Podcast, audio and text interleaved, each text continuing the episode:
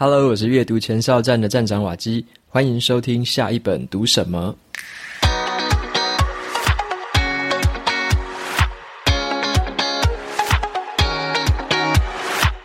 今天我要跟大家分享的这本书，它的书名叫做《How to Take Smart Notes》。那这本书是在教我们怎么样用做笔记的方式来写作，甚至是呢用做笔记的方式。来建构我们自己的知识体系，培养出我们的这个第二大脑，帮助我们思考、学习能够更加的快速有效。那今天的这一集节目算是下半集了，因为在上一集一百三十七集里面已经有跟大家分享过这本书。我对这本书总共做了十二个重点整理。好，上半集的节目讲了六个，那今天的节目里面要再跟大家分享另外六个重点。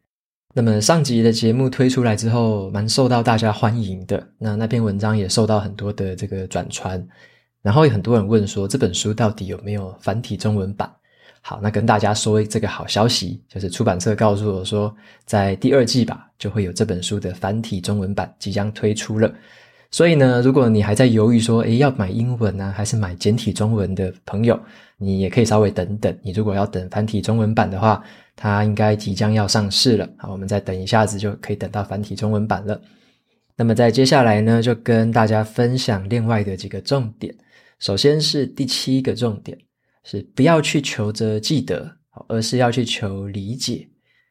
那我们在学任何新的知识的时候，如果你想要提升自己的学习效率啊，加深自己的学习成效，我们要追求的不是把东西要记得很牢靠哦，那短期记忆，然后把它记起来。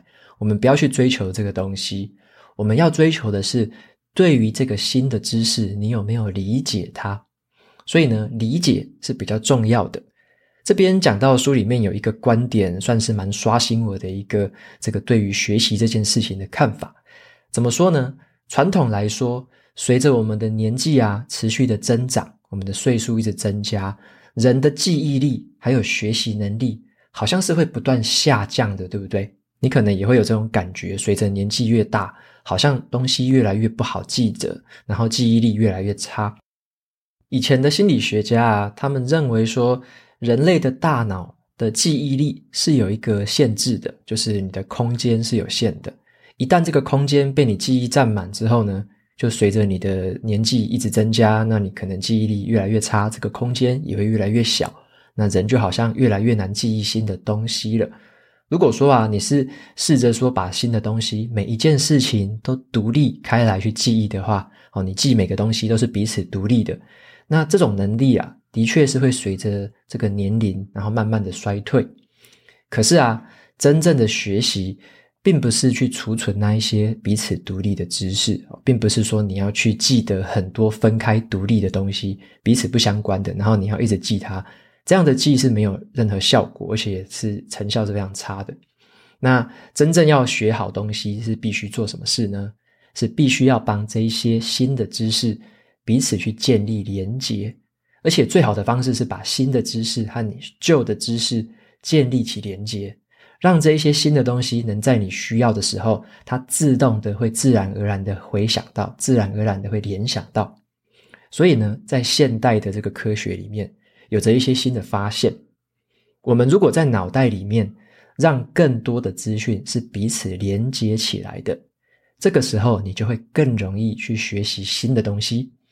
因为呢，这个新的东西可以先连接到旧东西，你的旧东西一般都是记得比较牢的。那你用新的东西去跟旧的东西连接，这个时候的学习成效跟你回想的效果会是最好的。像是股神巴菲特啊，他的这个合伙人叫做查理蒙格嘛，他在另外一本书《穷查理的普通常识》里面就有提到一个观念，叫做心智模型 （mental model）。好，心智模型这个事情其实就跟今天要讲这个重点是一模一样的。当你在脑袋里面建立起了越来越多的这种模型，有它把它跟更多的知识做连接，让这些新的知识跟旧的知识彼此可以彼此的对话，那你就可以掌握这个世界真正运作的法则，让你在学习任何新的东西的时候会更快，而且更不容易忘掉。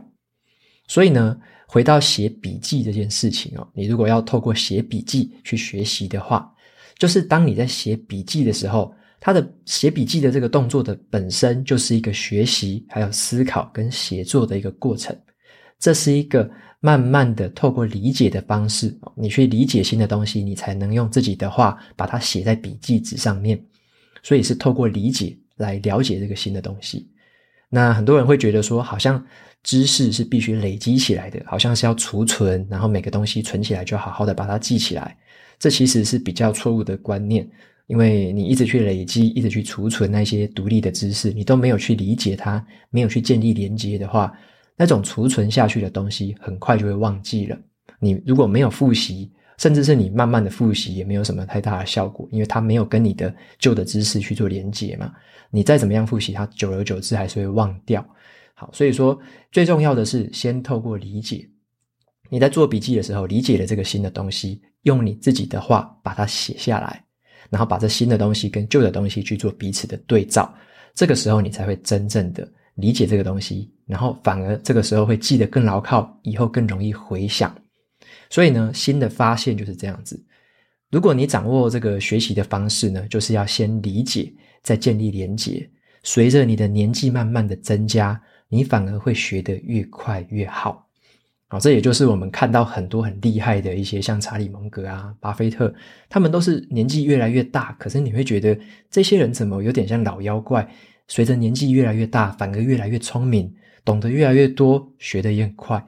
好，这就是可以完全改观的一件事情。所以年轻人的学习，反而他们是记忆力很好而已，记单独的东西很好，记得很快。但是呢，真正厉害的是要去理解那些事情，把它们组合起来，跟旧的知识做连结。这个时候，你的年纪越大，你就有越多的这个旧的知识可以让你去连接，你有更多的经验。这时候，你的学习跟理解其实是会更快速的。所以，这个重点也让我去了解到说，年纪其实不是你的限制，哦，你的年纪的增长反而是你的优势。好，这个就是第七个重点，叫做不要去追求记得。而是要去追求理解。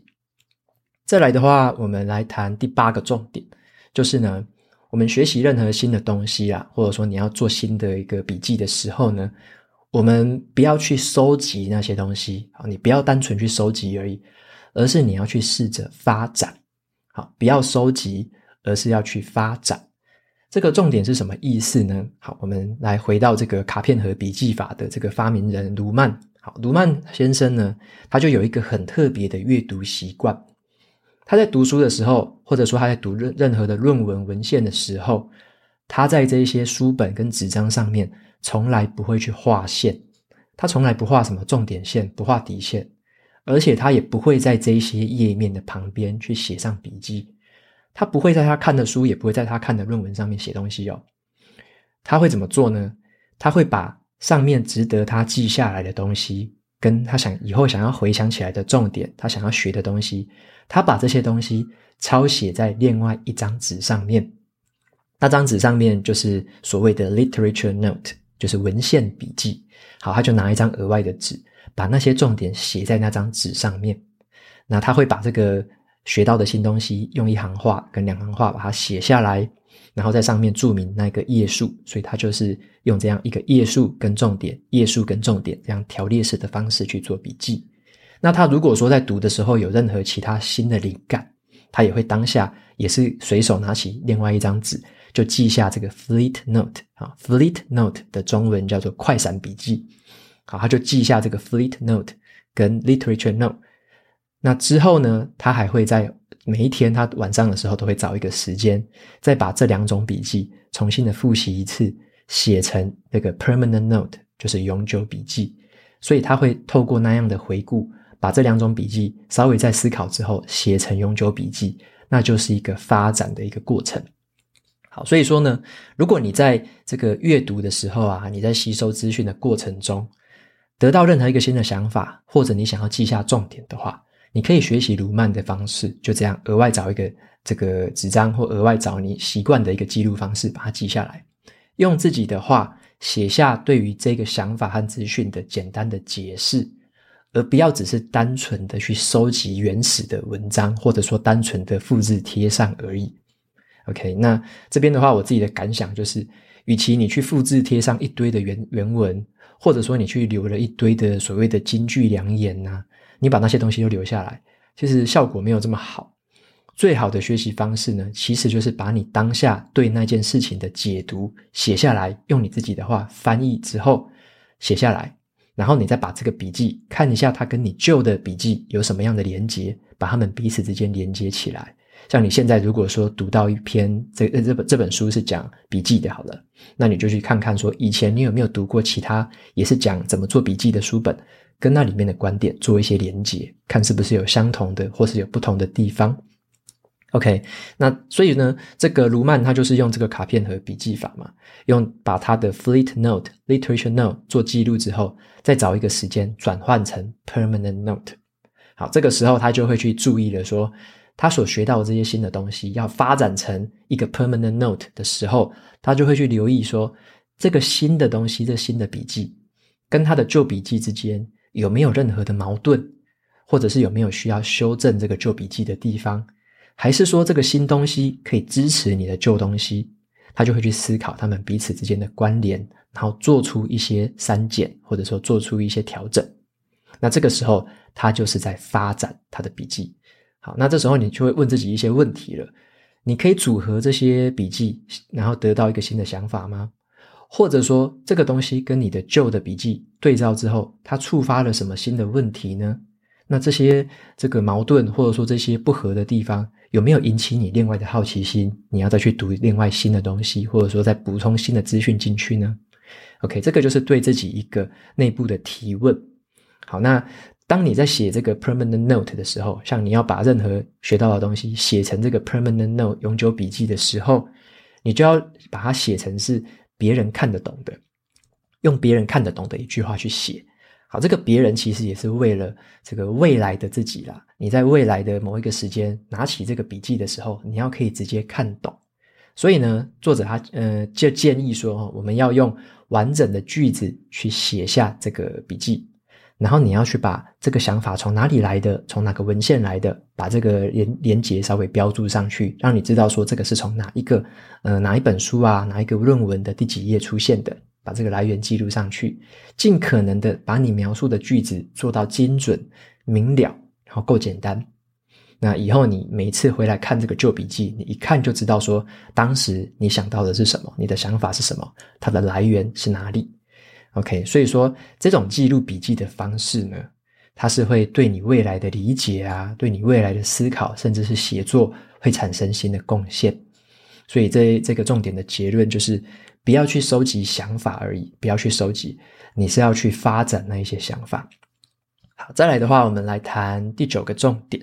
好，第九个重点的话，它讲的是要由下而上，而不是由上而下。好，那这个在讲什么呢？好，这个重点在讲的是叫做分类的这个主题啦。好，怎么做分类？首先，先问大家说。你在做笔记的时候啊，你是怎么样帮自己的笔记做分类的？或者说你在学习任何新的东西，你学到了新的东西，想要储存下来，你是怎么做分类的？传统的做笔记方式啊，教我们的是从上而下的方式去做笔记。怎么说呢？你可能会问说，我应该要在哪一个主题下面把这个笔记收进去呢？OK，所以就是会找一些主题，然后把这个笔记收录在某一个主题底下。这个问题是什么？这个问题是你可能会制造出越来越多的主题，这个主题底下可能又有这个子主题，那这个子主题底下又有孙子主题，就是你会生出一连串种植一般的这个主题，越来越多，越来越杂乱。到最后啊，你每次要记一个新笔记的时候，你就要困扰了。到底这是要放到类别 A 里面呢，还是要放到类别 B 里面呢？然后他好像想一想，又跟类别 C 有一点关系，我到底应该放哪一个呢？还是每个都放？好，你到时候就会整个乱掉了。那么在这本书里面讲的卡片和笔记法，它的方法就是由下而上，它是逆向的，它是由下而上。他在收录这个笔记的时候，会去思考的是，以后在什么样的脉络跟情境之下，我会再一次的遇到这个笔记，或者说我会再一次的想起这个笔记。OK，未来你遇到什么状况的时候，你会想到这个笔记。这个时候呢，就是说你要确保啦，以后你自己要用到的时候，你会想起这个笔记，否则你就单纯只是把它丢到某个分类之后，永远就看不到它了，这就一点用都没有。所以你必须要想的是，以后什么时候你会用到这个笔记，你怎么回想它，想得起来，怎么样把它再拿出来看。所以说呢，这时候做笔记的这个方法，卡片和笔记方法，它就不是一个好像储物柜一样哈，就你并不是说把笔记丢进去这个储物柜，而是说你在做每一则新的笔记的时候，它都要跟你的旧笔记建造起一个连结，彼此建立连结。以后呢，你就可以去联想到某一个笔记的时候，就会再建，就会再透过这个连接去想起来，诶，它还跟其他的笔记有关系。然后再连接出去之后，又会到连接到一些旧的或新的东西，持续的透过这样的思考脉络去提取出你以前曾经做过的笔记。这样这个方法就是比较像我们人类脑袋在思考的方式啦，就是有点像神经元嘛，我们都是一个节点一个节点，好，透过不同的神经元去做连接，然后呢，连接出去之后，你才能找到你真正符合你当初思考脉络的一个重点在哪里。好，所以说。在做笔记的这个方法跟分类的方式上面，我们就不要去想说你每次做笔记要放到什么最正确的位置。好，说没有最正确的位置，也没有什么叫做最正确的分类，只有说这个笔记在未来怎么样被你重新利用，好，这个才是最重要的。这个笔记在未来会怎么样被你重新应用？OK，所以呢，以上这个就是第九个重点，就是。不要用这个分类啊跟主题的方式来整理你的笔记，而是要去思考你的笔记之间有什么样的脉络跟连结，用这个方式去写你新的笔记，去建立起新的连结。以后呢，透过这种连结的方式去回想那些笔记，你才会回想得到适合你当时候使用的这个笔记的内容。那再来的话，我们谈第十个重点，叫做怎么样去挑选关键字。好怎么样去挑选关键字？好，这个议题我也是收获蛮多的，因为我也曾经就是落入作者所说的这个不好的习惯里面。好，怎么说呢？像我们在写笔记的时候啊，无论是你写纸本的或者是数位的，我们可能都要选一些关键字嘛，因为你要回想的话，你就会透过关键字去回想，再用搜寻的功能把那个笔记找出来。好，一个人去选定关键字的方法。可以看得出来说他是档案管理员，或者说他是作家。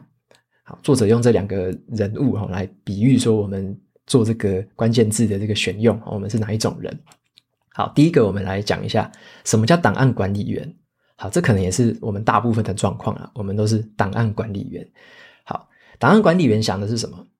怎么样把关键字储存到最正确的地方？好，就延伸上一个观点讲的，他只是想说要储存到最正确的地方，放到最正确的分类底下，这个是档案管理员。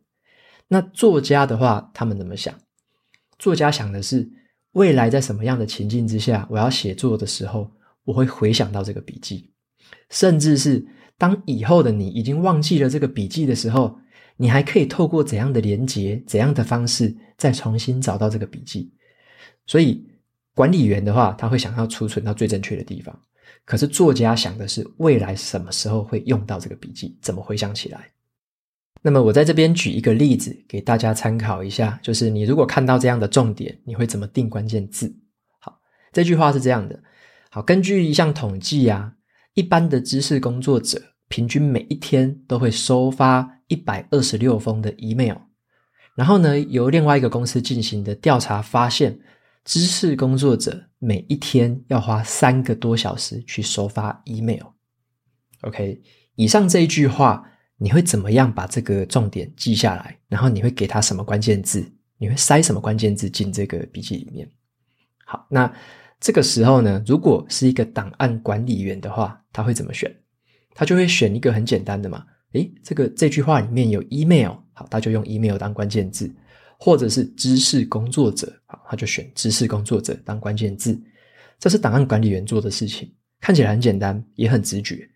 可是呢，作家不会这么想。他在做这个记录的时候，他会思考说：未来啊，什么时候我才会回想起这个故事啊？我不是靠什么 email 啊，知识工作者这两个字去回想到这句话，没有什么意义。因此呢，作家就会放另外的关键字。他或许正在研究跟这个生产力 （productivity） 相关的主题，他在研究生产力的主题，所以呢，他就会给他关键字，例如说“生产力杀手”或者是“影响专注力”。他把这几个关键字放在这个笔记里面，有什么好处呢？未来他在写相关的主题的时候，他会说：“诶，有哪些东西是生产力的杀手？有哪些东西会影响注意力？”他打那个关键字进去，他就会回想到这个笔记哦，原来 email 是其中一个会影响到你专注力的这个东西。所以作家是用这个方式去定关键字的。所以我觉得书里面有一个观念讲得非常的让我印象非常深刻，就是一个好的关键字。往往不会出现在表面的文字上面，而是呢，你真正的去理解了这段话的内容跟对你有帮助的地方之后，定下一个对你以后有帮助的，或者说以后你回想起来的关键字，那个关键字不一定就出现在这个文字里面。好，这是我学到非常印象深刻的一件事情。好，那所以说我们要当这个作家啦，不要当这个档案管理员，好，不然你收了一堆东西，以后你也用不到，你也找不到。那当作家的话，你至少以后要用的时候，你能找得出来你当时候记的笔记。好，所以这边做一个结论，就是选了一个好的关键字的话，它就不是一个提醒而已啦，好，它不是提醒，它是蕴含了一个实际的想法在里面。这个实际的想法，在未来的时候，你就可以快速的去取用它。好，这就是两个不同的角色之间的关键性差异。好，这就是第十个重点，怎么样选关键字？再来的话，跟大家分享第十一个重点。好，第十一个重点，这个叫做笔记内建的回馈机制。好，笔记内建的回馈机制。好，这边的话，先跟大家讲一个小故事，就是。大家应该有听过这个《心态致胜》这本书，好，这边在讲的是一个叫做成长心态跟定型心态的这个差别。因为有学者他研究发现，从长期的这个角度来看，长远来看的话，一个人会不会成功呢？跟什么东西有关系？跟他的心态有关系。如果他是成长心态的人，他更有可能会成功；如果他是定型心态的人，他成功的几率反而没有这么高。好，成长心态是什么？就是当一个人愿意去接受正面跟负面的回馈的时候，用这些回馈去改善他们的错误，去调整他们的弱点。好，这种就是成长心态。相反的是定型心态的人，他们是避免自己收到任何的回馈啦。那他们想要巩固自己旧的这个形象嘛，巩固自己的正面形象。短期之内他们好像会过得比较好。因为他们不会被批评啊，不会被抨击，或者说不会被接受到这些不好的回馈，短期内比较好，可是长期来说是比较不好的。OK，所以这就是成长跟定型心态的比较。那所以呢，你想要取得一个长期的成功，最好的方式就是要拥有成长心态，并且建立起一套可以接受到回馈的机制。那写笔记这件事情，尤其是卡片和笔记法。它就内建了这个回馈的这个机制。好，我们来分析一下，说回馈的话，可以分成外部的回馈跟内部的回馈。外部的回馈，就像你的同学、你的老师、你的亲朋好友，或者说你在社群平台上的贴文、人家的留言，这个都是外部的回馈。那什么是内部的回馈呢？就是你曾经写过的笔记，曾经写过的文章。当你在重新看这些笔记跟文章的时候，你内心的想法，那个就是内部的回馈。好，那内部的回馈最小最小的单位是什么？就是一则笔记嘛。你写的可能一百字、两百字的笔记，就是一个内部的这个回馈的最小单位。你可以随时去写它，随时都可以碰得到它，每天也都可以写它，然后就再去读它，去读旧的笔记，去看新的笔记，就可以跟自己进行一个内部对话。这就形成了一个内部的回馈机制。所以呢，当你在写任何一个笔记的时候，你可以先把自己的想法想清楚，然后写下来。每一次你建立一个新的笔记，你的想法都被记录下来了一次。当你要写一篇新的文章的时候，你可能就会找这些旧的笔记出来，重新去排列组合这些笔记。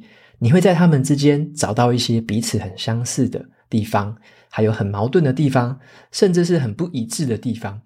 好，这些发现就是可以让你变得更好的一个契机。因为呢，你会发现他们的矛盾，你就会试图要去解决；你会发现他们有缺漏的地方，你就会想要再去研究更多的东西，补充更完整的知识。所以呢，写笔记这件事情，不只是加深了你当下学习的机会，它也可以避免你未来遇到的一些可能，你可以避免掉的一些错误了。你就可以透过回馈的机制，发现自己还有哪些地方不懂，那再把它再搞得更懂一些。所以笔记可以加深你的学习，它也可以有一个内建的回馈机制，避免我们未来的一些错误。那么，透过写这个笔记来做到内部回馈的话，还有一个好处，它比起说你要写一篇两三千字的文章比起来的话，你如果写那么长的文章，你可能发表之后过了好几天才有人给你回留言啊，才有人给你回馈，甚至有时候你写出去也没有人给你回馈。那写一则小小的笔记的话，这就是一个更简单的方式。而且呢，你写笔记虽然说很小，虽然说篇幅比较短，可是呢，因为你写每个笔记的时候，你都会再去翻你旧的笔记，所以呢，彼此去看，所以它会更容易被你使用，也更容易被你接受。它的这个篇幅比较短，字数比较少，看起来也比较没有这么像的吓人。所以说呢，这个卡卡片和笔记法的这个回馈的机制。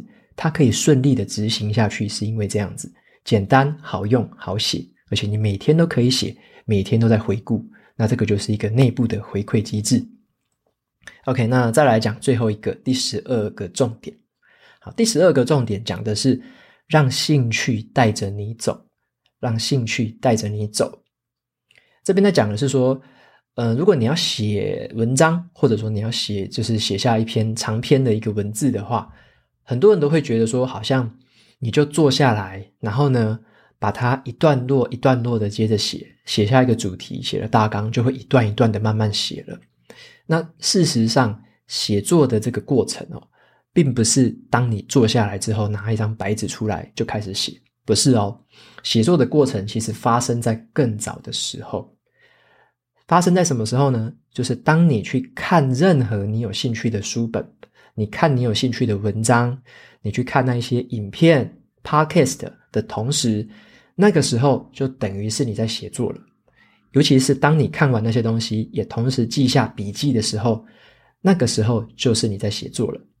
所以作者说，真正有意思的写作啊，是从兴趣出发的。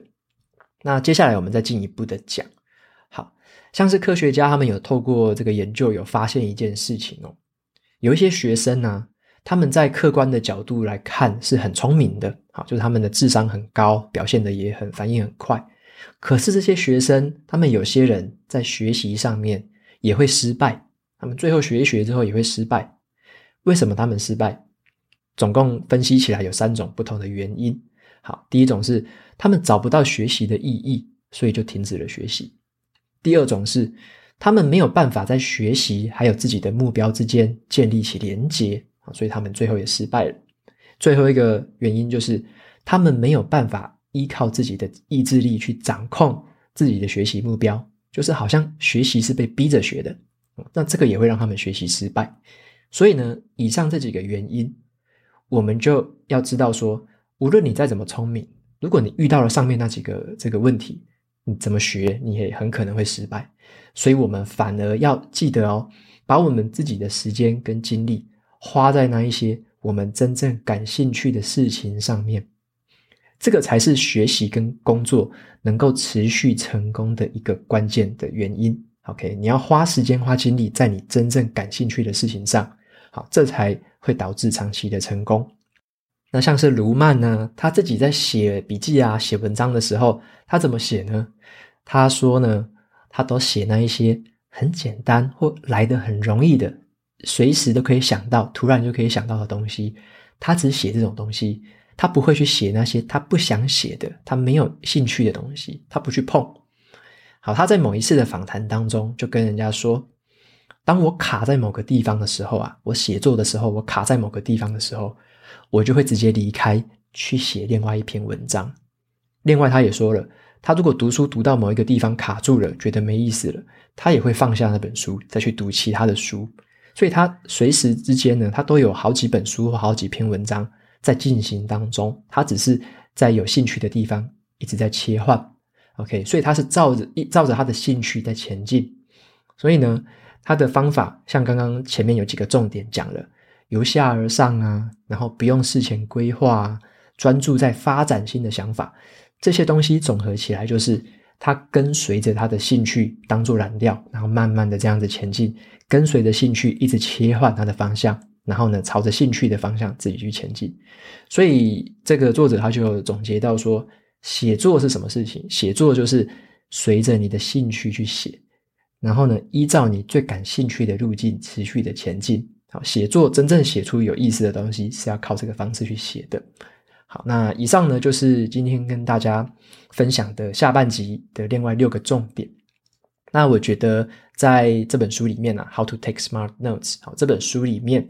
它有一个很明显的特色，就是你会发现哦，这个作者呢，他不是从一个主题去出发，然后把这个主题里面塞进一大堆的故事啊，塞进一大堆的想法啊。他不是从这样子做的，他不是从上到下的方式写的，他是由下到上，他把很多很多的想法跟洞见放到每一个页面里面，所以你会发现你在读每一个页面、每一个段落的时候。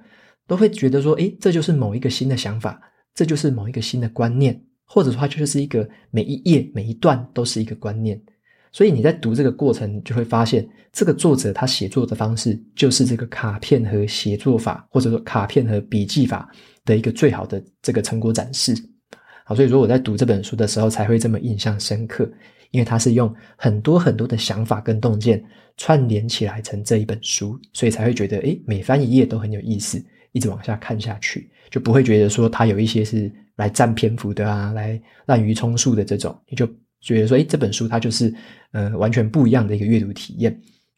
那么以我自己的经验来当这个例子的话，我在写读书笔记的时候呢，我的做法跟前面的一些重点有一点点雷同，就是我在读书本的过程。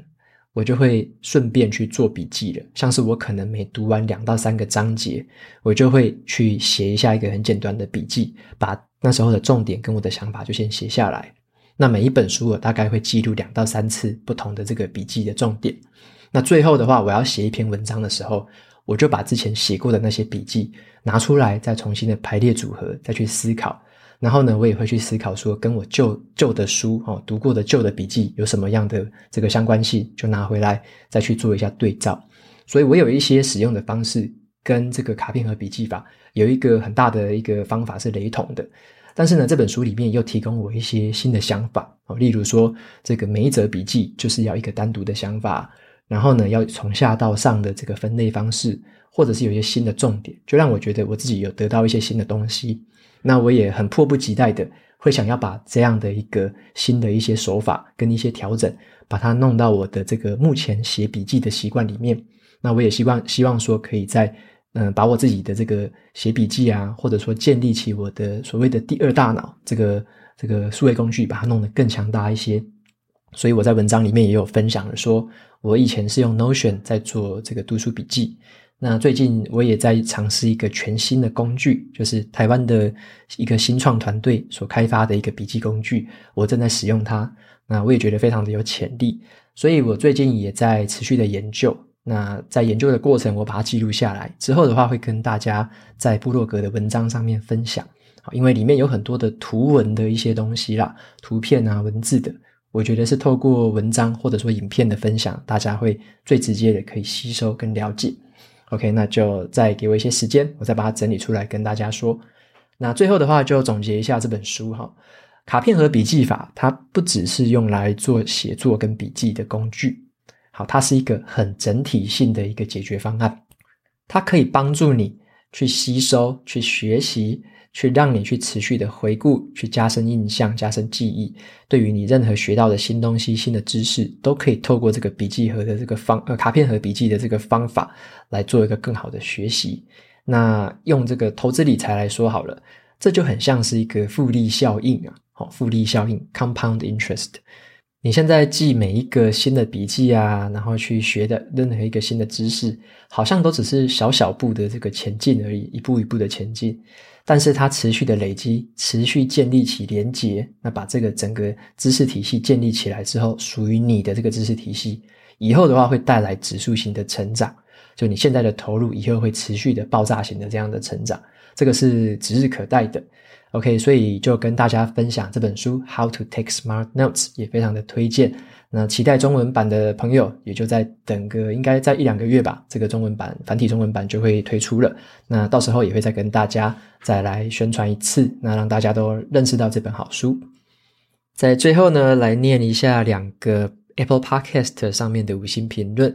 好，第一个留言的听众叫做 Crypto Han，他留言的内容是零碎时间怎么运用？他说：“Hello 瓦基。”我自己在零碎时间的时候啊，如果可以戴耳机，就会去听 podcast；那不行的话，就会看新闻。因为觉得零碎时间阅读是很没有办法进入深度的状态。请问瓦基会怎么使用零碎时间呢？会拿起阅读器阅读，还是会划一些手机文章吗？OK，非常感谢 Crypto Han 的留言。那你提到零碎时间这个问题。呃，基本上零碎时间应该是每个人的定义都不太一样。那我分享我自己的。首先，我有一个零碎时间是会走路出去，像我有时候早上会走路出去早餐店买早餐，或者是我要去买菜，因为我现在都自己煮饭，所以我要去买菜，有时候也会自己走路出去。那来回的时间大概是二十分钟左右。那在这二十分钟走路的时间，我就会听 Podcast。OK，所以说我在这个走路时间是比较可以控制的，就是我边走边听，然后有听到重点的话，我就按手机上面 APP 的按键把它记录下来。那我听 Podcast 的话，我都是用一个 APP 在听，我用的是 AIRR 这个 APP，叫做 Air AIRR。那我就用这个 APP 听，记录重点。那另外的零碎时间，像是有时候你说可能倒垃圾啊，然后晒衣服啊、洗衣服啊、拖地啊、干嘛的那种时间，我喜欢听音乐啦。就是我也不会在那个时间还要硬是去吸收知识啊、读书干嘛的。我其实也蛮喜欢听音乐的，像我都听 Spotify，然后呢，我喜欢听的类型是 Country Music，所以我的歌单里面有一堆都是 Country Music，就是乡村音乐。所以我很多时间如果是零碎时间。太零碎的，或者说比较小的时间，我是喜欢透过音乐的方式去舒压，或者说去享受那个音乐。那我大概就这几个方式吧。那还有最后一个零碎的时间是，有时候出门呢，可能在外面用餐，在点餐点，然后等餐点的时候，或者说在等事情的时候，那我那个时候我会用社群媒体，我用的是 IG 跟 FB，但是我为什么会那时候用呢？因为我会利用那些时间去回一些讯息，或者说呢，就是转一些什么线动啊，稍微做一些这个社群上面 social 的事情，所以那些零碎时间就用来做这样的事情。因为你在外面也很吵杂嘛，然后你也没办法专心，那就用那些时间做一些本来就不用这么专心的事情。所以我自己大概有这三种零碎时间，我是这么使用的。好，那再来的话，第二个听众叫做 Lin Man Man，好，Lin Man Man。那他留言的内容是：阅读可以更轻松愉快。他说：“谢谢瓦基的下一本读什么？偶然之间点阅到了之后，听了一集又一集，让很多这个很多借口，然后没有时间看书的我，在工作啊，在生活当中都可以用清晰简洁的条理去听到瓦基介绍每一本好书，丰富了我枯燥忙碌的生活当中的灵魂。”好，他说他也开始学习到如何去阅读书籍，真的很棒。因为是用耳朵听，再加上瓦基的声音很好听，也因为边忙边听，所以有时候会觉得讲话稍微快，然后听不清楚。所以说他个人都是用调慢速度在聆听。好，很棒的节目，推荐给大家。OK，那非常感谢 Lin Man Man 的这个留言。好，很开心可以让你有这个方式可以去吸收书籍的这个。一些内容，那你有提到这个讲话的速度比较快的这个问题，我其实自己之前稍微都有留意到，然后会发现说，有时候讲的真的很投入，然后很开心的时候，尤其像一个人在讲的时候，像我都是在这个我自己的办公室里面，然后去录音，所以有时候真的讲的一个顺畅，或者说一个兴起，就会一直讲一直讲，然后就诶越讲越快，然后后来发现的时候才说啊。讲得太快了，要稍微再缓一下。所以这个习惯是的确是有一点点坏习惯。好，那我最近就开始在上那个一个线上课程，是关于怎么样呃练习口语的，练习讲话声调、声音的。OK，最近我也在上这堂课，那也希望再透过一些练习，持续的去调整自己讲话的节奏啊，讲话的速度，讲话的一个声调之类的。好，那也希望调整之后呢，慢慢的把节目的这个品质能够再做得更好。好，也非常谢谢你的这个留言跟建议。好，那节目到这边就进到了尾声。如果你喜欢今天的内容，欢迎订阅下一本读什么，然后在 Apple Podcast 上面留下五星的评论，推荐给其他的听众。你也可以用行动支持我，一次性的或者每个月的赞助九十九元，帮助这个频道持续运作。如果你对于频道有任何的想法，或者想要问我的问题，都可以在节目的资讯栏里面哦找到我的联络方式。那我每周呢也会在阅读前哨站的部落格分享一篇读书心得。喜欢文字版的朋友，记得去订阅我的电子报。好的，下一本读什么？我们下次见喽，拜拜。